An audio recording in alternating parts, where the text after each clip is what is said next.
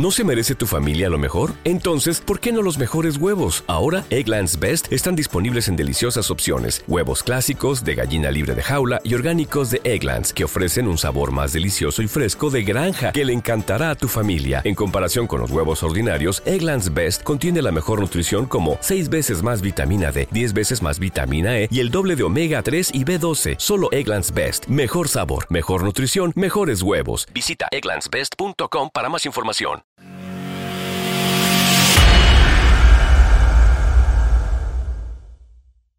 Buenos días a todos. El estado de alarma va a terminar relativamente pronto. No sabemos si se va a prorrogar un poco más o no se va a prorrogar, pero da igual, ya estamos en desescalamiento, en desconfinamiento. Ya se puede ir a volver a trabajar. ¿Y con los ERTE? ¿Qué pasa con los ERTE? Estamos otra vez en una situación de inseguridad. No sabemos si se prorrogan, si se terminan, en principio terminan, terminan los ERTE con el estado de alarma, pero el desescalamiento es más largo. Es una real confusión. Claro, según el Real Decreto 8-2020, el ERTE se termina cuando se termine el estado de alarma, en una fecha inconcreta. Aunque había que poner una fecha cuando lo pedíais, todo el mundo puso, depende de cuándo lo pidiera, pero como muy largo, el día 26 de abril. Entonces, ¿qué pasa? ¿Se prorrogan hasta el final del estado de alarma? ¿Se va a prorrogar el estado de alarma? La economía está pendiente de un hilo, y no solamente pendiente de un hilo, sino también pendiente de la política. Vamos bien, muy bien. Intentamos resolveros las dudas para que el terreno que pisan empresarios, trabajadores y pequeñas empresas sea un poquito menos resbaladizo, solo un poquito, porque resbaladizo sigue siendo. Soy Josep Ruach, abogado, colegiado ICAP 21814. En este canal de YouTube quiero compartir contigo mi experiencia para que de algún modo te sea útil en la vida. También espero aprender de tus comentarios. Te invito a que te unas a mí en la búsqueda de la verdad, aunque sea subjetiva, cada semana en Ruach Legal TV. El desconfinamiento empieza. Empezará la desescalada, la gente intentará volver a la mayor normalidad posible, esa nueva normalidad que dice el gobierno, yo no sé qué tiene de normalidad, pero en definitiva vamos a seguir denominando la nueva normalidad. Ya desde el 14 de marzo se vio que era una auténtica falacia este ERTE, este ERTE que terminaba en la fecha en la cual se levantara el estado de alarma, que iban a ser unos pocos días, y que luego nos despertaríamos un día, volveríamos a trabajar como si hubiera sido un sueño y como si el coronavirus hubiera desaparecido de nuestras vidas y no hubiera afectado en absoluto nada de nada. Pues no es así. Y la incertidumbre sigue. ¿Qué es lo que está ocurriendo y de lo que todo el mundo ya se está dando cuenta de una forma brutal? Pues de lo que ya dijimos cuando salió el decreto del ERTE, es que era absolutamente previsible. Os dejo el vídeo al ERTE estafa para trabajadores y empresarios si queréis verlo. Pues este es el problema. El problema es que esto se configuró de una manera que no va a funcionar. No está funcionando. Sí, hemos salvado puestos de trabajo, hemos hecho que las listas del desempleo, en vez de tener un millón y medio de personas, pues tengan 300.000 personas solamente, pero que les está manteniendo el Estado. No las están manteniendo las empresas. Las empresas habían cerrado y han cerrado. ¿Cuál es la situación actual? La situación actual es que, claro, ya es evidente que no se va a poder reanudar la actividad al 100% y se va a reanudar poco a poco por una cuestión sanitaria en algunos casos. Dicen que, bueno, pues los restaurantes solamente con un tercio del aforo y otros sitios también con un tercio del aforo. Los aviones pues también tendrán que mantener distancias, pero todo eso, en cierta forma, es inviable. Un restaurante probablemente no puede vivir con un tercio del aforo, no puede pagar sus costes con un tercio del aforo. Los aviones no pueden financiarse tampoco ni pagarse con un tercio del aforo, con un tercio de los pasajeros solamente. Esto implicaría que los billetes se multiplicarían su precio por tres. En los hoteles pues pasará lo mismo. Los hoteles viven no solamente de vender las noches de las habitaciones, sino también del restaurante, también de las zonas comunes, de la gente que se toma algo allí. Y en estas circunstancias, ¿qué va a pasar con los trabajadores? ¿Qué van a hacer las empresas? Las empresas no tienen solamente la opción de hacer lo que dice el gobierno en estas leyes o en estas normas nuevas que está sacando para intentar sostener artificialmente los puestos de trabajo. Las empresas van a hacer lo que más les interese dentro de todo el abanico de opciones que les ofrece la ley, con independencia de que haya sanciones o no haya sanciones. Un error fundamental, un error brutal que está cometiendo, yo creo que el gobierno y muchos más que el gobierno, es intentar prolongar una agonía que está cantada. Lo mejor es cortar por lo sano y volver a empezar. Para que nos entendamos lo que os digo. Si el gobierno ahora se está planteando que los ERTES van a prolongarlos o van a poder prorrogarse hasta que termine el estado de alarma o bien si no harán algún movimiento legal, algún real decreto para que da igual si no hay estado de alarma porque no se aprueba en el Congreso, el ERTE puede alargarse hasta finales de junio, que al final más o menos coincidiría con el fin de la desescalada o la vuelta a la normalidad, entre comillas, a la nueva normalidad. Y después, y después, cuando eso ocurra, esa vuelta a la normalidad es a salir a la calle. ¿eh? No es que yo voy a tener dinero y voy a ir a gastármelo al restaurante o a la tienda. O igual tengo menos dinero y me lo prefiero guardar, por si acaso, porque no sé qué va a pasar conmigo. Y esto es lo que les está pasando a todos los ciudadanos, sean trabajadores, empresarios o autónomos. Todos tienen una duda, todos tienen una inseguridad a la que contribuye la política mucho, muchísimo. En definitiva, lo que están haciendo todos es no agarrar el toro por los cuernos, sino alargarlo, que se mantenga, da igual, les damos subvenciones, pero que no se despida a nadie. Pues, pues no, hagamos las cosas bien y entendamos bien las cosas. Si no hay trabajo, si las empresas no pueden vender lo que producen o van a vender menos o van a producir menos por la nueva forma de tener que producir o sus costes van a ser más caros porque igual necesitan más espacio y no tienen suficiente nave, si tienen que hacer distintos turnos, también los sindicatos están en eso, en decir, no, vamos a flexibilizar mucho los horarios de trabajo, el tipo de contratos para que durante esta temporada, este tiempo no se pierda trabajo. No tiene ningún sentido que hagamos nada de todo esto. Y no estoy intentando despedir a nadie, no estoy intentando dejar a nadie a la estacada, no estoy diciendo ni muchísimo menos, sino que hay que coger el toro por los cuernos. Y coger el toro por los cuernos significa que si las empresas tienen que cerrar, que cierren. Si los trabajadores tienen que ir al paro, que vayan. ¿Qué podemos hacer? Mejorar las prestaciones de desempleo es lo mismo, lo mismo que estamos haciendo pero dándole la vuelta, dando trabajo administrativo que no puede gestionar el gobierno, muchísimo trabajo, ahora un ERTE, ahora lo alargamos, ahora a los autónomos, ahora vamos a hacer esto y al final todo sale mal, todo sale tarde. No, hagamos las cosas bien, afrontemos la realidad de verdad. Y afrontar la realidad de verdad es afrontar que hay muchas empresas que cuando acabe este estado de alarma no van a poder continuar, no van a poder tener liquidez, porque esto, al fin y al cabo, es, sí, cinco años, vamos a darles un crédito, vamos a darles un crédito ICO, pero ese crédito hay que devolverlo. Dentro de un año hay un año de carencia, pero dentro de un año hay que empezar a devolverlo otra vez. Y si no nos hemos recuperado dentro de un año, ¿qué es lo que va a pasar? Fijaros lo que está haciendo ahora el gobierno y se ve en el último decreto en el último decreto que sacó el 16-2020, que habla de los concursos de acreedores. Se prevé que va a haber en España unos 50.000 concursos de acreedores en estos próximos meses. 50.000 concursos es algo así como en un año cinco veces lo que ocurrió el peor año de la crisis.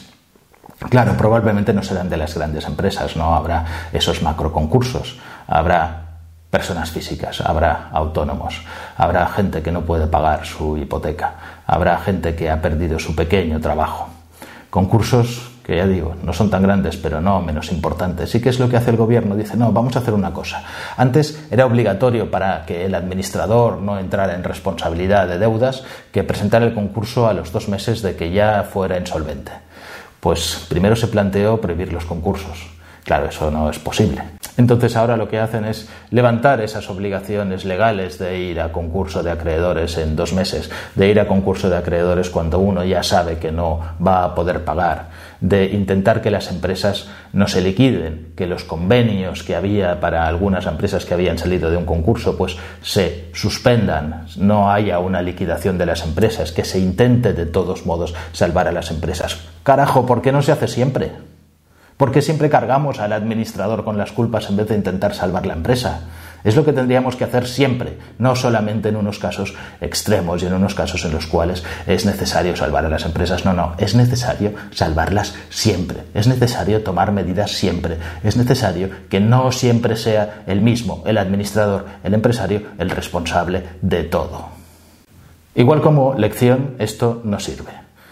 Y lo que digo, lo que pretende el gobierno es alargar que no haya tantos concursos tan rápidamente, que puedan intentarlo, que puedan dejarse la piel, que puedan eh, ir a créditos que seguramente no, no, van a poder pagar, pero como la naturaleza humana es así y el empresario lo que quiere es, quiere guardar su empresa que le ha costado tanto tiempo, quiere mantener su trabajo, mantener sus trabajadores, mantener su actividad y seguir viviendo, va a hacer todo lo posible para que esto no ocurra. Y además así no colapsarán los juzgados, sino que se podrá ir poco a poco, de manera que dicen, bueno, no pasa nada, dice, hasta el 30 de diciembre eh, no va a haber ningún tipo de responsabilidad que reclamemos a los administradores. Hay tiempo para hacer todas estas cosas, hay tiempo para que intentéis vosotros empresarios salir adelante con todo. No os creáis nada de todo eso. Si hay que cerrar, hay que cerrar y hay que coger el toro por los cuernos y hacerlo bien. Y que no os importe que os hayan dicho que tenéis la obligación de guardar los puestos de trabajo durante seis meses si vais a un concurso de acreedores. Esto costará una sanción y costará que haya que devolver, que haya que pagar a la seguridad social los descuentos, los descuentos que hemos hecho en las cotizaciones, pero va a dar igual, porque la empresa va a quebrar. Y si la empresa va a quebrar no va a cobrar nadie. Ese es el drama. Eso es lo malo y eso es lo que no se ve. En la práctica parece que todo es bonito, pero no se ve. Estamos alargando una agonía que no tiene un final feliz. Empecemos, limpiemos. Lo que hay que hacer es cortar y volver a empezar. Y para volver a empezar, lo que hay que hacer es dejar que las empresas que tengan que morir mueran que mueran sin sacrificar a nadie, sin condenar a nadie, dando la oportunidad a todos los que eran empresarios que puedan volver a empezar, dándoles subvenciones para que puedan volver a empezar. ¿Y qué más da gastar el dinero en pagar los salarios en un ERTE que en pagarlos en un desempleo? Alarguemos el periodo de desempleo, facilitemos que los trabajadores puedan optar a un desempleo aunque no tengan los 360 días cotizados. Facilitemos todo este tipo de cosas para que todo el mundo pueda más o menos vivir, pero que todo el mundo pueda volver a empezar. Que es al fin y al cabo lo que va a ocurrir. Porque ¿qué opciones tienen las empresas si no tienen trabajo para sus trabajadores? Pues cerrar, despedirlos, convertir estos ERTES temporales en ERES, en expedientes de regulación de empleo, no de suspensión, sino de extinción de contratos. ¿Que lo van a tener que hacer dentro de seis meses? Pues es posible que tengan que esperar a hacerlo dentro de seis meses, pero durante esos seis meses, ¿quién va a pagar a los trabajadores cuando la empresa no genera dinero? No van a estar en el paro, no van a estar en ERTE. Lo probable es que la empresa haga uso de algunas otras medidas posibles. Las empresas tienen otras opciones. Pueden hacer una redistribución de las jornadas de trabajo, igual reducir las jornadas de trabajo, distribuirlas de otra manera para que todo el mundo tenga algo de trabajo y no se le despida. Igual es una solución, pero ¿es suficiente?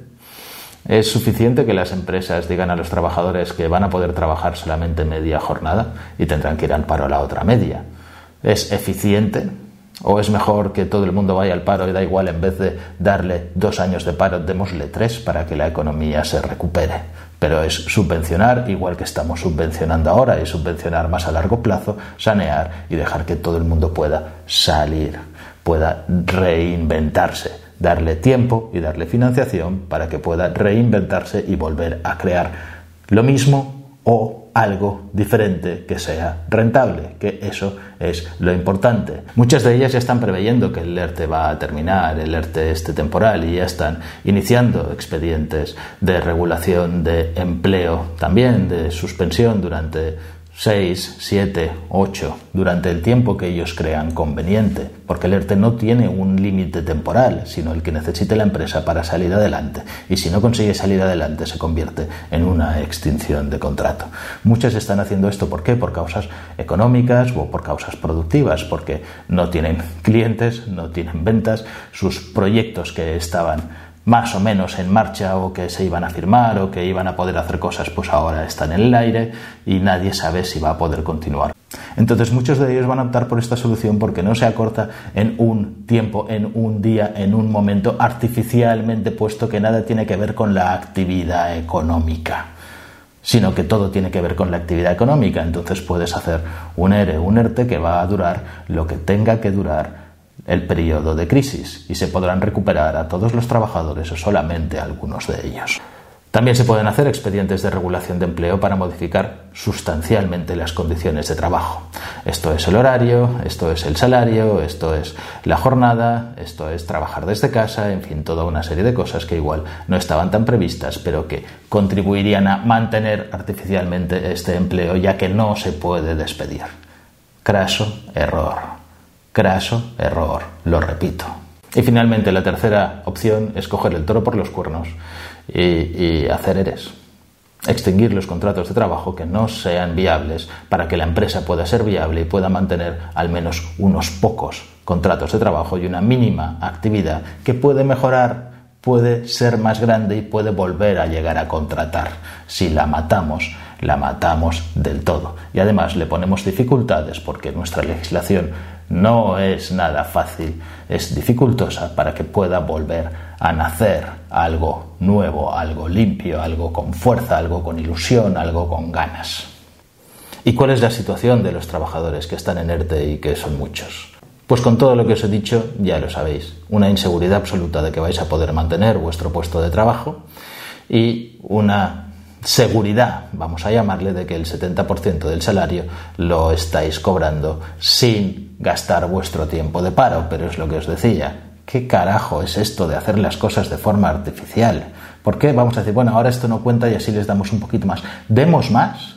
Digamos que a partir de ahora todo el mundo que haya trabajado dos meses, sea español y residente en España y tuviera un trabajo y le hayan despedido a partir del 1 de marzo, va a tener tres años de paro. Y ya está. Todo el mundo tranquilo. Todo el mundo se puede replantear con esta situación su futuro y se lo puede plantear de una forma clara y evidente. No de esta forma que nadie sabemos, ni siquiera los asesores sabemos qué decir a ciencia cierta. Igual que los contratos temporales. Los contratos temporales, ¿qué pasa? Los que tenían una fecha cierta en la que terminaba el contrato, si terminaba, por ejemplo, el día 30 de mayo el contrato temporal, lo que dice esta suspensión de empleo del contrato temporal, pues pongamos que ha estado suspendido un mes, es que va a terminar el 30 de junio, pero, pero va a haber trabajo. Es que esa es la cuestión principal y es la que se está saltando. ¿Por qué alargamos contratos si no sabemos si va a haber trabajo para hacer estos contratos? Hablábamos del turismo, ya sabemos que en verano no va a haber turismo. Lo que sí tenéis que tener claro es que si encontráis trabajo, trabajar. Si encontráis trabajo, Podéis trabajar estando en un ERTE. ¿Qué es lo que ocurre? Que recibiréis entonces menos. Proporcionalmente, si tenéis suspendido el contrato, pues entonces las horas que trabajéis se os reducirá de las horas de vuestro sueldo de prestación de desempleo, para decirlo de alguna forma. Pero esas horas nuevas las cobraréis al 100%. Y la prestación es solo al 70%, aparte de que no os descuenta paro. Este speech no va contra los trabajadores, no va contra los empresarios, no va a favor de los trabajadores ni a favor de los empresarios. Es para intentar hacer una reflexión para que nos dejemos de historias irreales, para que cojamos el toro por los cuernos. El toro por los cuernos se coge aceptando la realidad que es cruda, pero solo de esta forma es como se puede salir adelante lo más rápidamente posible. Hagamos el menos daño posible, no prolonguemos agonías, que es lo que estamos haciendo.